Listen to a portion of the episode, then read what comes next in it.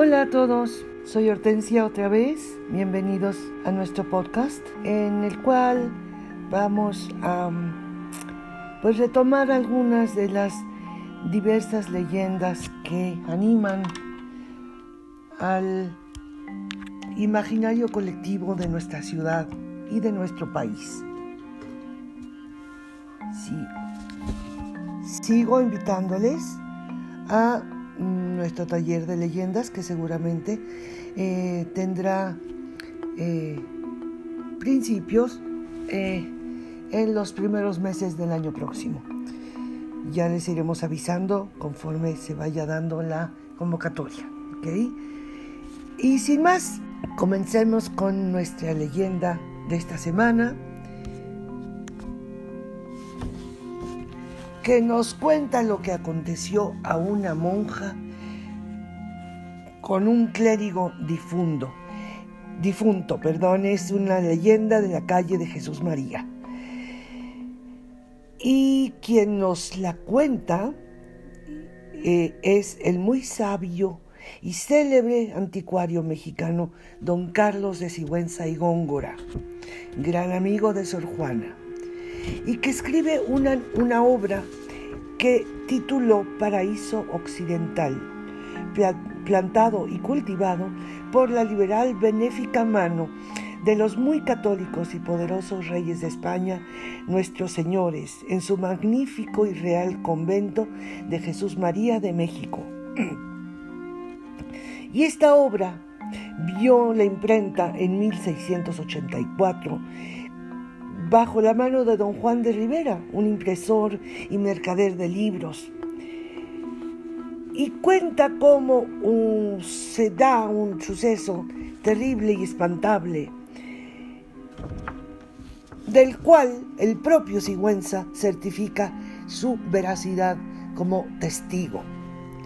Refiere el gran escritor, el filósofo y el anticuario, que en el dicho monasterio de Jesús María y en el curso del siglo XVII, hacía años que en la sala de labor del convento, las monjas eh, se dedicaban en uno de los aposentos eh, inferiores, dedicado a los ejercicios y, también a la labor de la costura y de la elaboración eh, de los enseres necesarios para el culto religioso. Entonces ahí, en una de las escaleras que bajaba y en algunos otros puntos de este aposento, las monjitas solían espantarse por cosas sobrenaturales que veían o oían a veces. Algunas de las, de las monjas aseguraban haber visto dos jueves santos seguidos a un clérigo que subía la escalera con gran reposo y en silencio, pero no con señales de estar vivo, sino más bien de estar muerto. De lo cual, dice Sigüenza y Góngora, como defectos de la soledad y del miedo, pues no se hizo gran cosa a estos sucesos durante un tiempo. Y los meses pasaron así, entre sustos y sobresaltos.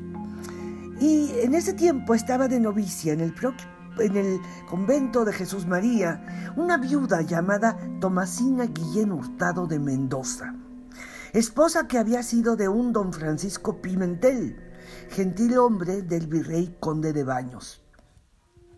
Al morir Pimentel, dejó a su consorte por herencia el ajuar de su casa, que era muy bueno, y una dieta muy mala, que montaba solo tres mil pesos y, que era para cuando pudiese, la cobrase, pudiese entrar de monja. Tomasina había sufrido mucho al lado de su madre desde niña, pues la madre era de una condición muy arrebatada y violenta, y la había criado con excesivo rigor y encerramiento. La tenía de continuo entre unas tablas hilando oro, la reprendía muy de continuo y le daba golpes con el uso hasta descalabrarle incluso. A los 15 años de edad, y no pocos de sufrimientos, la madre la metió de monja en Jesús María. Pero ella, la muchachita, más inclinada al mundo que al claustro, volvió a salir de a poco tiempo. Después se enfermó de una gripe muy fuerte que la puso a las puertas de la muerte y prometió, si sanaba, volverse al convento y vivir como religiosa. Pero cuando sanó, finalmente, se arrepintió de la promesa y se contentó nada más con llevar un hábito de Santa Teresa. Se molestó tanto con esto la madre, la encerró en el convento de Santa Isabel y abrigaba la esperanza que alguna persona poderosa le diera una rica dote para que pudiera profesar Tomasina.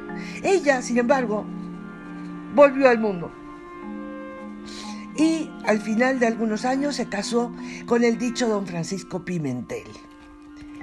Y nos sigue contando Sigüenza y Góngora que si mala vida tuvo, la Tomasina con la madre cuando joven no fue digna de compararse con ella la que le dio el marido.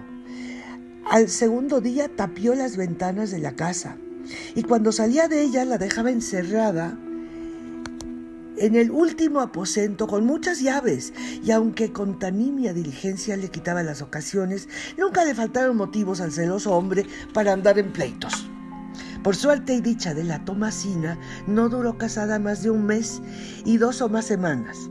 Y ya difunto el esposo, vacilaba en seguir o no los consejos de una buena amiga que le aconsejó regresar a encerrarse en un monasterio. Contribuyó mucho a decidirla el que en cierta ocasión en que fue al convento de Jesús María, en busca de una moza para ayudarla, al despedirse y lamentarse de su mala suerte, una de las porteras le dijo, Vuelve a casa, pan perdido, mira lo que haces. Palabras que hondamente la conmovieron y la decidieron a profesar en aquel santo monasterio.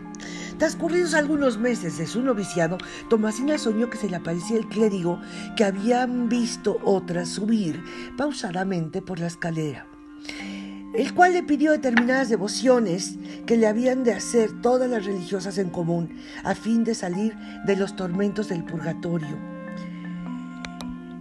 que hacía muchos años que padecía y padecía sin poder salir y sin haber logrado en todo este tiempo que alguna monja lo escuchara para contarle su sufrir. Comunicó su terrible sueño Tomasina al confesor y suponiendo este que todo era hijo de la imaginación, la mandó solo que encomendase a Dios al clérigo. Pero por muchas noches volvió a soñar lo mismo Tomasina y con los mismos, mm, las mismas detalles, hasta que en una de esas noches el alma en pena de plano le dijo, es posible, Tomasina, que no hagas lo que te pido, ni te compadezcas de las penas gravísimas que me atormentan. Muy bien haces en obedecer a tu confesor, pero si él experimentara la más mínima parte de mis dolores, no te persuadiera de que estás soñando. Las oraciones han de ser en comunidad y el ayuno a pan y agua lo has de hacer tú. Y respondióle la monja sin despertar. Lo que a mí me corresponde lo haré de muy buena gana rápidamente, pero lo que toca las oraciones, pues no sé si me creerán las demás monjas, aunque se los diga. Y al contestar lo dicho tenía Tomasina la mano izquierda, izquierda puesta sobre la frente y cubierto el brazo. Y al replicarle el difunto, el difunto le dijo, sí te creerán. Y la tomó del brazo con su mano huesuda Sintió la monja conmoverse todas hasta lo más profundo de sus entrañas. Despertó dando de gritos, y a los gritos y al olor de carne quemada se levantaron de las camas las novicias y las maestras con espanto y con asombro. Dios aviso del suceso a Fray Payo Enríquez de Rivera, entonces arzobispo de México, quien nombró a su provisor y vicario general, don Antonio de Cárdenas Salazar, para que se cerciorase del hecho espeluznante. Cárdenas y Salazar, estupefacto, vio las quemaduras de los cinco dedos que el clérigo difunto había dejado impresos en el brazo de la novicia y llamados que fueron varios cirujanos, unánimes declararon bajo juramento que aquel fuego no era del usado en el mundo y que había además de quemado el brazo, encogídolo y contraído sus nervios todos.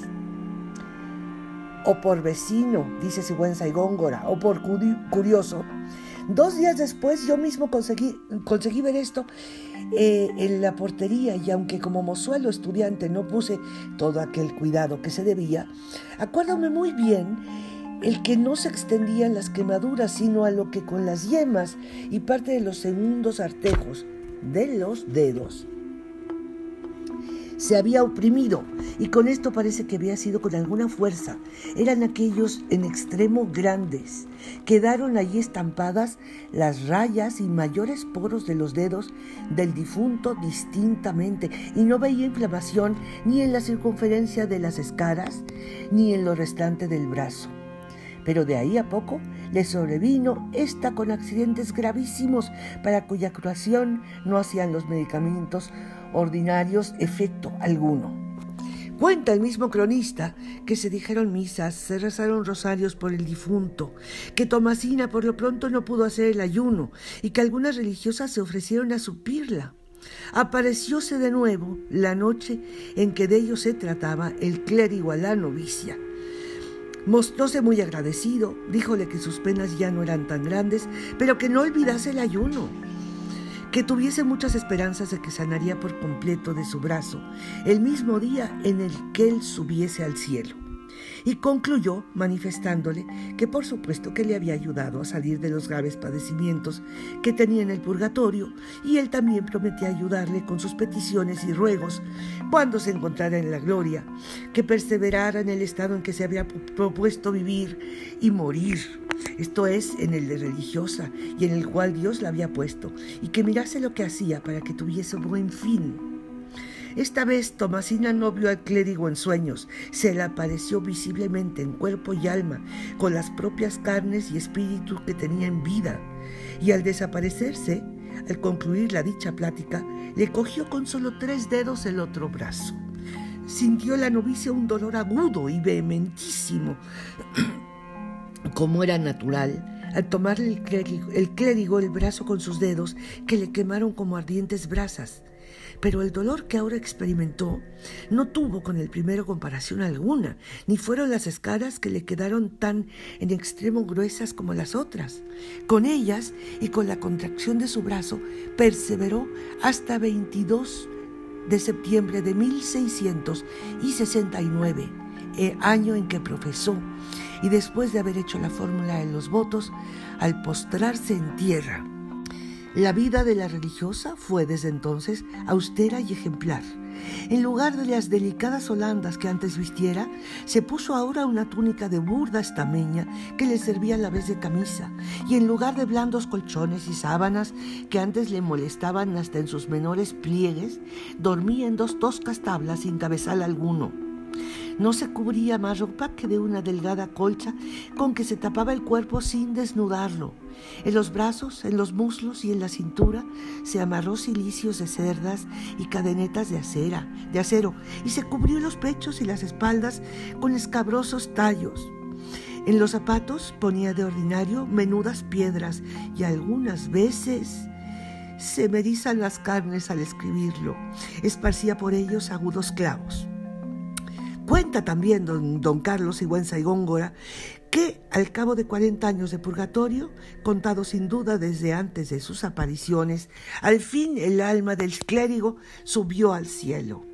Pues, pues cierto día amaneció Tomasina completamente sana, sin huellas de quemaduras ni contracciones en sus brazos, y de que fueron testigos todas las monjas y el innumerable concurso que allí asistía. Y así termina de contarnos el, eh, el hecho acontecido a la monja Tomasina con un clérigo difunto en el convento de Jesús María. Cito en las mismas calles de Jesús María. ¿Qué les pareció? Pues estamos listos para seguir recorriendo nuestra ciudad en un recorrido un tanto cuanto tenebroso. ¿Ok? Hasta muy pronto y los esperamos la próxima vez con otra leyenda de las calles de nuestra maravillosa Ciudad de México. Saludos.